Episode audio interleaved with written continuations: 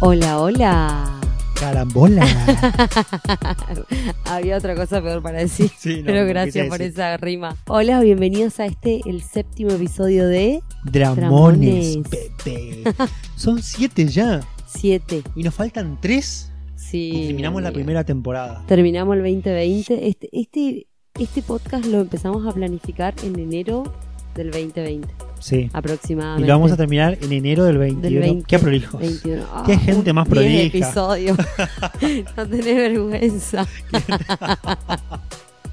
Bueno, lo importante es que estamos haciendo lo que nos gusta. Cuando nos gusta, Eh, Sí. Y porque de- ustedes nos dejan ser sí. justamente de lo que trató nuestro episodio Nos presionan anterior. igual un poco, ¿eh? Cuando, A veces sí. a veces A cuando veces le publicamos. ponen exigente también.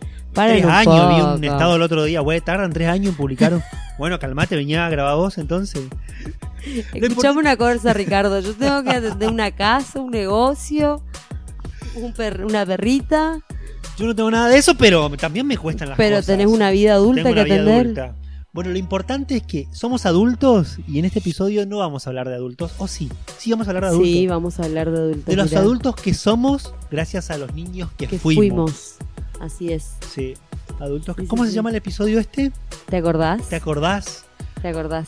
Vamos a hablar un poco de esas cosas que de niños nos marcaron y que ahora nos convierten en el adulto que, Que nos somos. convirtieron en estos adultos, para bien o para mal.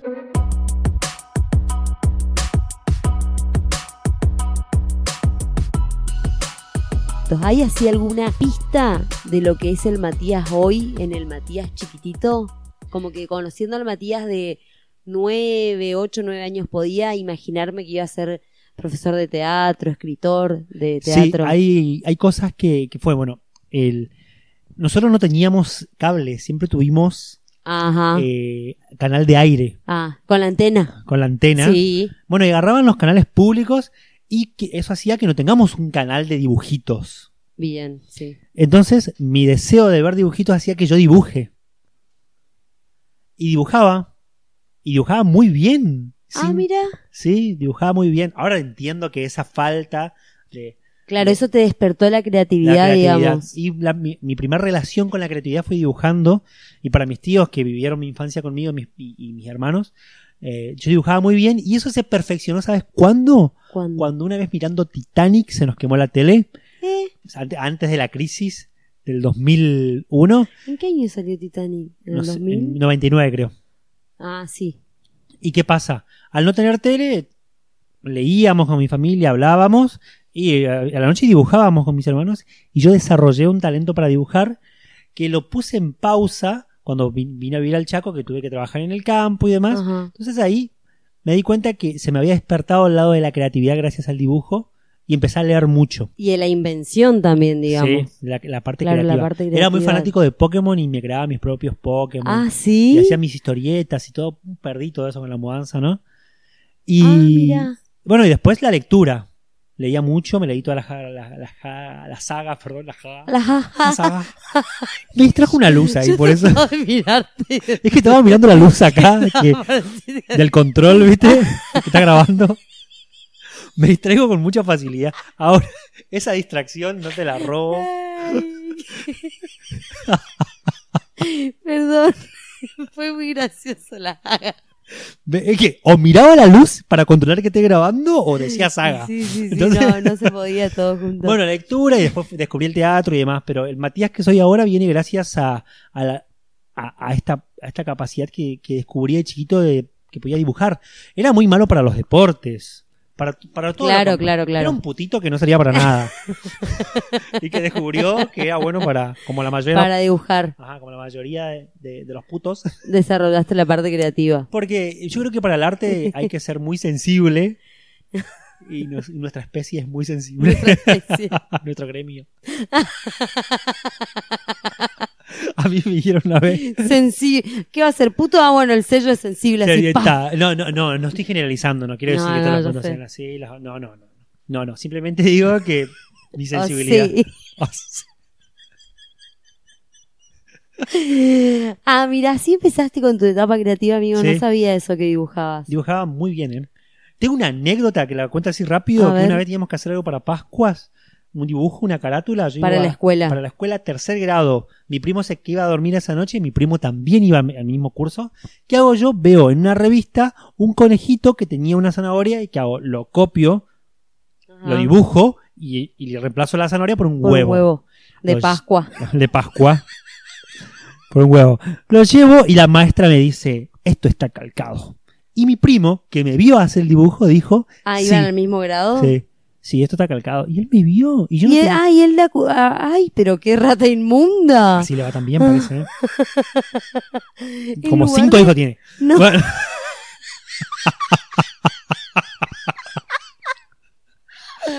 se fue a- Ay, amigo, y, y el- qué y yo eh, rata. y me la, Y vos casi tipo, ¡ah! me largué a llorar. Muy sensible, no tenía voz. Yo no tenía voz. ¿Qué hago en el recreo? Hago el mismo dibujo en el pizarrón. Ah, y tomá viene la pa' maestra vos, tomá y me pa' dice, vos. ah, esto no estaba, te pido disculpas, me pido disculpas delante de todo. Y yo lloraba, obviamente, porque menos autoestima. que- ¿Y vos qué sos? Eh, ¿qué yo fu- que qué- soy, qué me fuiste que sigo sos? preguntando qué soy. ¿Qué sos? ¿Qué carajo somos? Ay, hay muchas luces acá, me distraigo todo el tiempo, pregunto boludez. ¿Qué somos? Trato de ser un adulto responsable la mayor parte de mi tiempo, pero no siempre me sale bien. Estamos muy aferrados al adolescente que fuimos, me parece. Sí, me parece que ahí la, la transición no, no, No fue muy- completa. no, no, no. No, no, no. Es más, yo me pienso, pe- pienso a mis antepasadas eh, y ya a mi edad tenía, ya eran abu- mi mamá a mi, a mi edad casi era abuela prácticamente. Bueno, pero eso tiene que ver con lo que hablamos en el episodio Sí, anterior. Sí, Que vos sos quien sos. sí, Sí, sí, no, no, no. Ellas obvio. dejaron de ser tal vez por... Ojalá que no, ¿no? Bueno, no sé, No sé. no sé. Eh, bueno, yo a los nueve años, por ejemplo, eh, empecé a escribir. Ajá. Me gusta boludeces. Menos mal que se perdieron en algún en alguna fogata de verano esos cuadernos porque qué manera de escribir boludeces. Pero sí escribí, empecé a escribir a los nueve años y y era muy muy romántica, mucho de la poesía, me gustaba un montón. Y ¿Eras de, de agarrar y cuando se te, escribía, se te ocurría algo, viste? Lo escribías en un cuaderno y Sí. ponías la hora Sí, y la tenía, fecha. sí, la fecha y la hora. Tenía, tenía mis cuadernos para escribir. Eran como una. Creo que todas las que fueron profesoras de lengua, después me lo confirman esto, han hecho eso en Sí, algún momento. probablemente sí, porque nos acer... eh, O sea, fue nuestra primera. Nuestra. Sí, con nuestra primera cercanía con las letras. Nuestra primer acer- acercamiento sería. Claro. Ok, editámelo en- Sí, te edito, yo te lo edito todo. O no, no sé. Eh, fue, el- fue el primer acercamiento. A los nueve fue eso, arranqué. Y después, cuando tenía. No sé. Primero, cuando era muy chiquita, miraba las películas de esa tipo Indiana Jones Ujú. Eh, y quería ser. ¿Cómo esos que las que andan con el pincelito descubriendo huesos? Eh, arqueóloga. Arqueóloga Qué quería ser. laburo. Nada que ver, aparte que iba a descubrir acá los huesos que enterraba mi perro en el patio de la casa, ¿entendés? Yo andaba con el pincelito.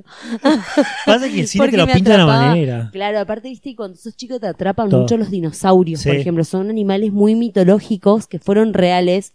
Entonces estaba fascinada por esos Yo bichos. vos querías que un dinosaurio en el patio de tu Nada casa que querías ver, encontrar. Cualquiera una, una, una yarará me iba a encontrar en el patio de mi casa. y, y bueno, pero después cuando me acerqué a las letras, eh, empecé, empecé a escribir como terapia. Siempre dije, no, no fui a terapia cuando era chica, me hubiese hecho falta. Qué bien. No Me hubiese estaría venido acá. bastante bien. Pero bueno, tenía, tenía un papel y un lápiz que era lo más, lo más accesible. Y a los 14, 15 años más o menos nos quedamos un verano con mis, nos juntábamos mis- con mis primes en Resis, Ujú. en Resistencia. Y una, una tía lo dejó a cargo a mi hermano de su casa, pobre. Y todos invadimos ahí con mi hermano en la casa de mi tía y as- estábamos todos juntos. Era una, cre- hacíamos, fue, me acuerdo, después de la primera temporada del Gran Hermano, Ah, sí. hacíamos la casa del Gran Primo. Ah. Por favor, si alguien tiene el video, que lo queme, quemen esas cintas. Porque había Hacían videos. gran primo y se A- a- nominaban. Sí, así, eh, mi tía tenía una, mi tía te- tenía negocio y tenía una cámara frigorífica en la, en la casa. y ese era el entonces- ese era el confesionario. ¿Y a quién le confesionario. confesaban? ¿Quién era el gran hermano? ¿Tu hermano? Mi hermano ponía la cámara y se iba. o por ahí vos estabas, te, te encerraba en el confesionario y te entraba y te filmaba. Y escúchame, ¿y salían los trapitos del sol en esas confesiones? No, no, no, ¿Entre era primos? muy- no, no, no, era- éramos muy compinches con mis primos.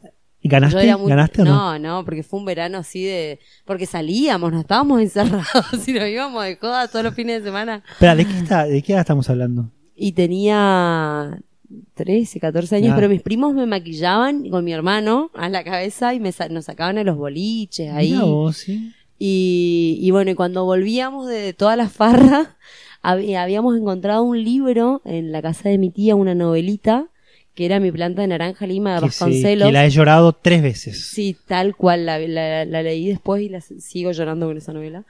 Y, y la leímos todos juntos ahí y ahí dije, quiero estudiar algo que tenga que ver con esto.